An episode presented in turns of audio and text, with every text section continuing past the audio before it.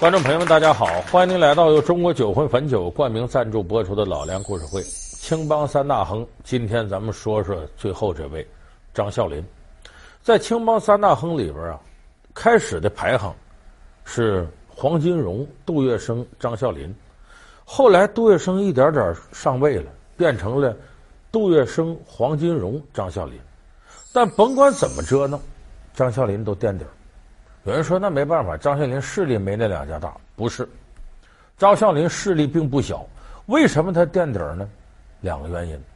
头一个是他干这些生意啊，就没什么正行。有人说张啸林做买卖叫三色大亨，哪三色呢？其实就是黄赌毒，黄色开窑子，黑色贩毒，白色有人说开赌场，不是，是指他打打杀杀，搞白色恐怖。这个人心狠手辣，杀人不眨眼，就是他干这个生意没一样正行的。第二个呢是呢，张啸林这个人是最没气节的，在三大亨里边，他最后居然投靠日本人当了汉奸了。所以不管怎么折腾，你排着青帮三大亨，张啸林都垫底。说为什么这三大亨里边呢，唯独张啸林当了汉奸？咱得把张啸林这一生给大伙倒一倒。而且张啸林最后也是三大亨里死的最惨的一个。被底下保镖一枪给打死了。他人称大上海三色大亨，开妓院、贩毒品、设赌城，无恶不作。他曾为蒋介石充当刽子手，为日本人充当汉奸，望祖求荣，撕脸卖国。这个上海滩曾经风生水起的人物，最终却毙命于一颗神秘的子弹。老梁故事会为您讲述上海青帮三大亨之张啸林。这个张啸林呢，是浙江慈溪人。他原来的名字不叫张啸林，叫张小林，大小的小。后来出了名了，有算命先生说呀：“你不属虎的吗？你就叫张啸林，虎啸山林。”后改的名。他还有个哥哥叫张大林。你琢磨琢磨，张大林、张小林，你就知道他父母没什么文化。他家里他爸爸死的早，他母亲含辛茹苦把哥俩拉扯大呢，一场大病也死了。这时候张啸林呢不着调，打架，就天生就爱打架，喜欢惹事儿。他哥哥一看你总这么惹事儿，我也没工夫管你，这么着吧，你上学堂吧。说怎么打架还能上学堂呢？那个时候有叫杭州武备学堂。什么叫杭州武备学堂？他就晚清时期的清朝的陆军学校，就说白了，就送他培训他当兵去了。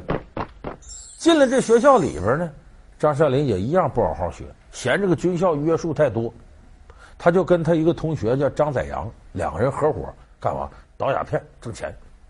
结果被学校发现了，张学林是说：“你看这样干不了了。”学校说：“你还敢干这事，开除你吧。”张啸林说：“我正好不愿意学呢，开除开除，就这么从学校里退学了。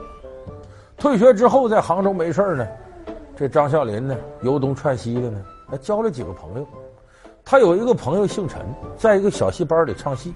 这个姓陈这位特讲义气，有什么唱戏的事呢，就带着张啸林挣俩钱。结果一次意外，倒使张啸林扬名，怎么扬的名呢？”你看，咱们说张啸林后来投日本人当汉奸，他当初出名也出到日本人身上，他把日本人给打了，打出名了。就是当时这位姓陈的朋友带着他唱戏，这戏班子，人家那边呢是个白事儿，就出殡的事儿，哎，唱这哭戏之类的让他们去，结果经过日本人住的一个街道，一下子呢是人多呀，把一个日本人给碰倒了，碰倒日本人多横啊，不干的。下边人上来噼里啪啦的，就把他们这戏班子几个人给打了。张啸林一看看不下眼，你打我这些朋友，那可不行。他领着他下边小兄弟二十来人，把日本人给一通揍，给打了。结果这官府饶得了你吗？缉拿他。这时候他姓陈这朋友真义气，说这是我们戏班自己的事儿。张啸林为我们朋友出头，不能让他坐牢。这位姓陈朋友挺身而出，替他顶罪，进了监狱。结果张啸林因为打日本人，一下子声誉鹊起。哎，杭州有不少这个社会闲散人员慕名而来，跟着张孝林混日子。张孝林那阵在杭州，就等于混上黑社会了。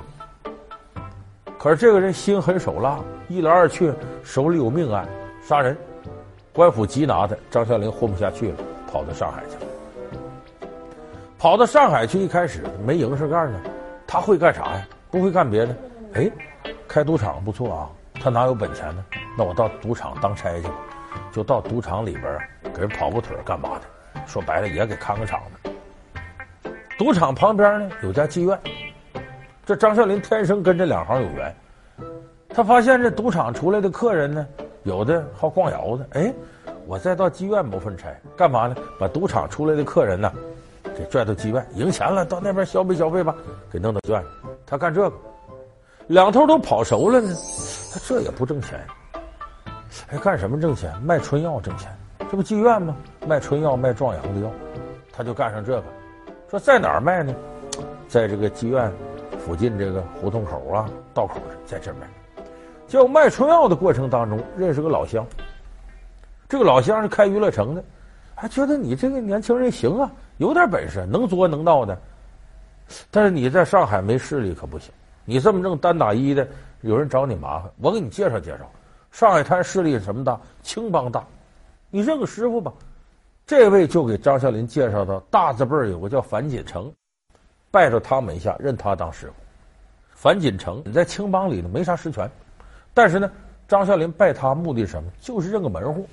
这不拜他为师傅，他成通字辈的了，也是大辈，跟黄金荣就是一辈的。他们是怎么勾结到一块儿的呢？这个黄金荣当时做鸦片生意，这鸦片要过租界呀，那这水警营啊，什么巡捕房啊，层层扒皮，挣不多少钱。说那我走水路吗？走水路也有水匪，同时呢，货物损失很大。就说你要没有权力部门保护你，你这一道鸦片想运过来，那是雁过拔毛，谁都想沾点油水。所以黄金荣一想，这样我这个收入太低，我得想个办法。琢磨来琢磨去，说张啸林有办法。找他吧。说张孝林有什么办法呢？我前面说他有一个同学叫张载阳，俩人合伙倒鸦片。这会儿张载阳干嘛呢？浙江省省长，已经干起来了。张孝林找到他，这事儿你能帮我忙吗？我想跟军队挂上钩，帮助我们做鸦片生意。张载阳说：“行啊，咱哥俩当年就干这个的。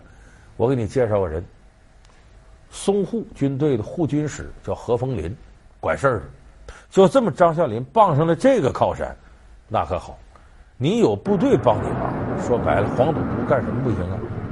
互送鸦片，小菜一碟，谁敢惹部队呢？就这么着，张啸林有了比较硬的靠山，也攥住了这根人脉，才有资本跟黄金荣、杜月笙合作建立三星公司。你看黄金荣那时候不打打杀杀，杜月笙更是会做人，唯独张啸林把打打杀杀这一套继续发扬光大，杀人不眨眼。他干过什么事呢？三大亨里他最霸道，因为这块地皮他看中了，想租下来。一打听呢，让人租走了。说谁租的呢？呃，上海国货银行的总经理叫朱成章，正经的买卖人给租走了。说这不干，跟朱成章谈，你别租了，你给我。这说凭什么呀？这得有先来后到，我钱都花了，那不行，你就得给我。朱成章，你怎么那么横呢？双方说着说着就僵住了。张少林回头。就把朱成章给绑架，把这人给打的，那惨到一定程度。后来朱家人没办法，又交赎金又干嘛的，才把朱成章给放回来。没过两天，死在家里头。就张孝林就这么霸道。这个事儿为什么说张孝林在青帮三大亨垫底？他这个人性够次的。这种事儿是坏规矩的。你已经干起来了，做生意咱得正经做。你只有按规矩行事，生意这行才接受你。你说跟人谈生意谈不成就给人绑架，给弄个半死，最后给弄死了，谁还敢跟你谈生意？所以你把这一套东西拿过来，大家看你就如同拦路猛虎一般，都怕你。所以为什么导致恶性循环？张孝林干不了正行，他这黄赌毒带杀人，把正行人都吓坏了，谁也不敢跟你干了。所以他也没法把自己的生意扩展到正行里边。所以这就是说。人呢，自个儿做这事儿，脚上泡自个儿走，自个儿得负责任。当然，你要说跟后边事儿一比，这也不算是罪过了，因为后边张啸林可以说犯了个滔天罪行，帮着日本人打中国人。本来呀，开始张啸林打日本人，不在乎，你管你日本人哪儿，天不怕地不怕。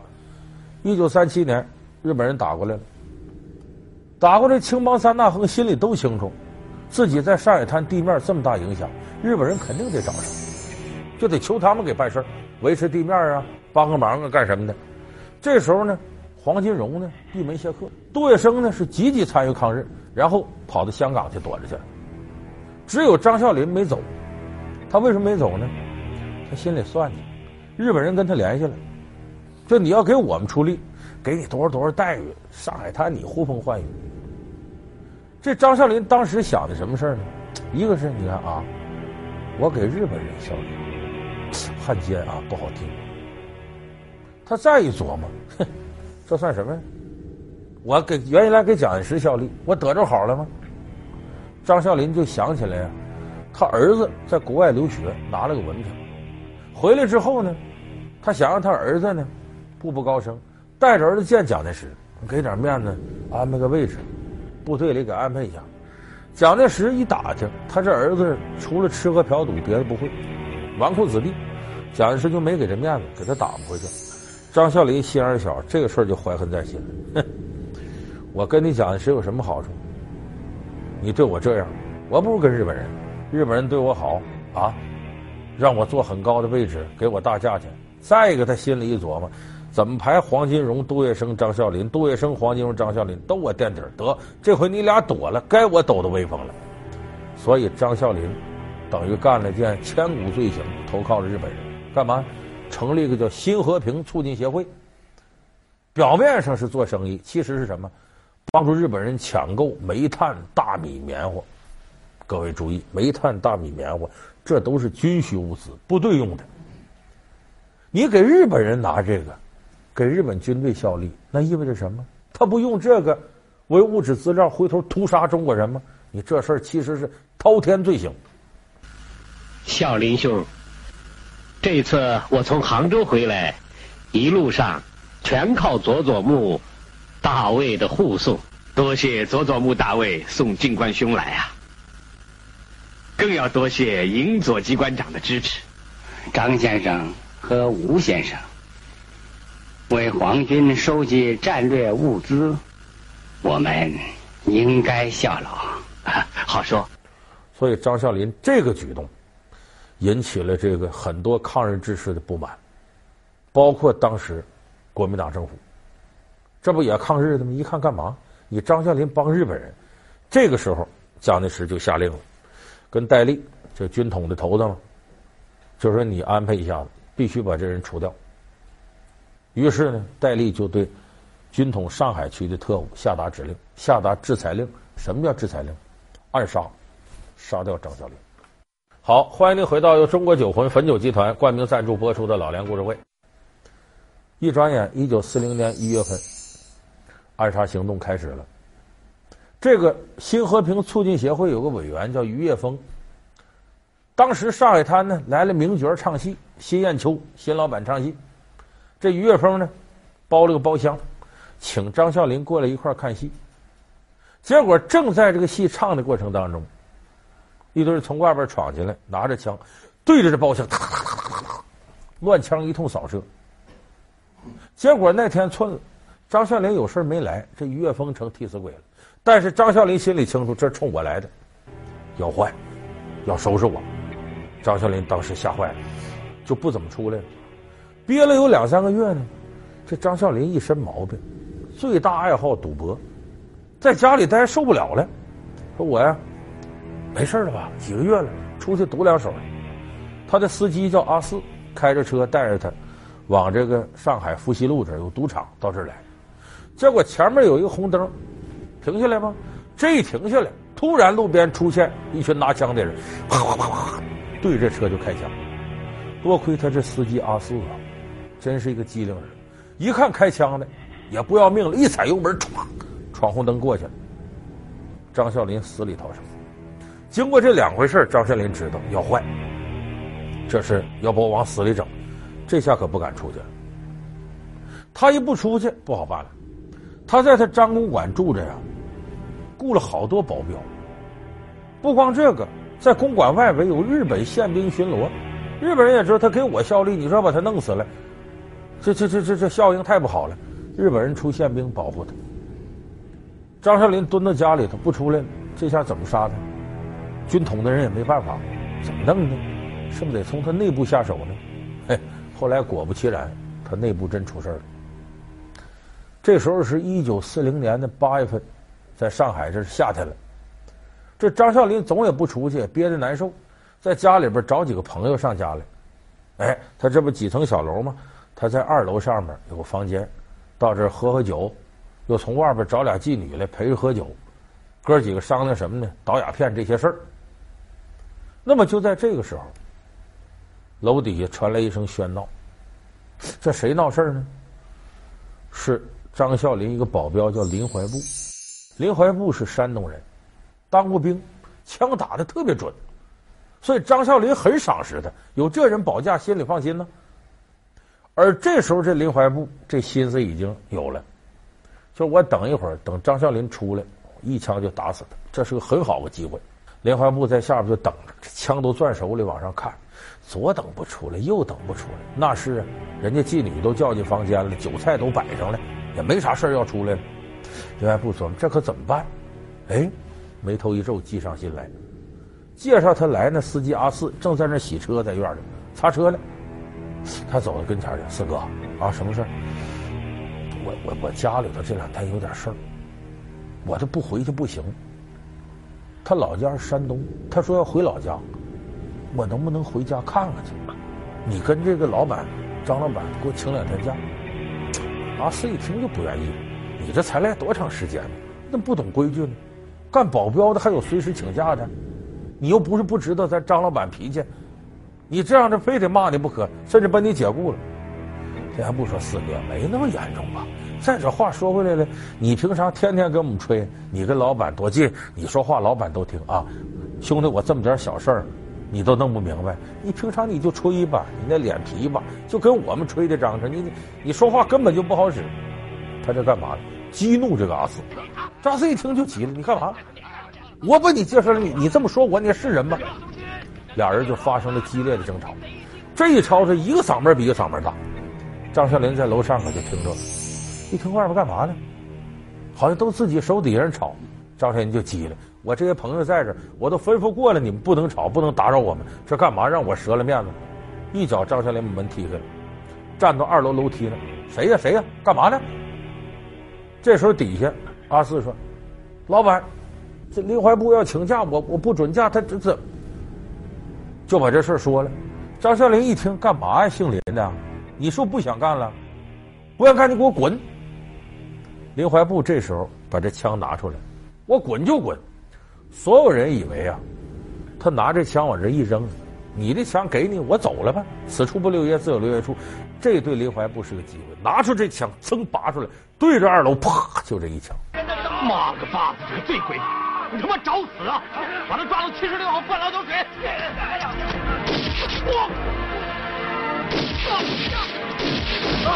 其实这一枪就毙命了，可是林怀步没跑，反而提溜着枪，噔噔噔噔，上到二楼来，对着张孝林的尸体，啪啪又补了两枪，怕他不死，打死。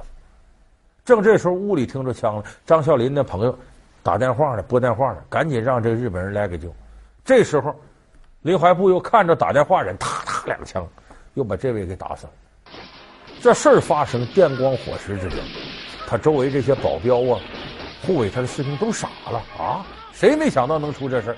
刚反应过来，一拥而上抓人，也知道反抗没用，那么多人都拿着枪，束手就擒。回头再看张孝林，那的。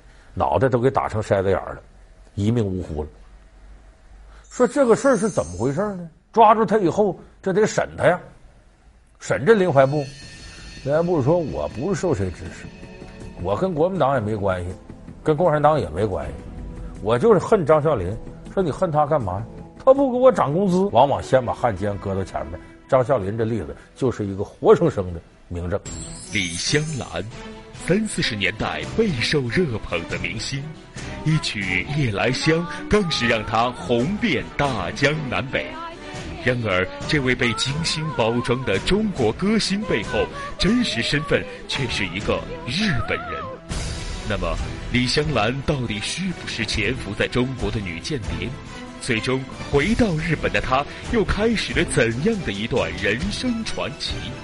本期老梁故事会为您讲述李香兰的双面人生。感谢您收看这期由中国酒魂汾酒冠名赞助播出的老梁故事会，我们下期节目再见。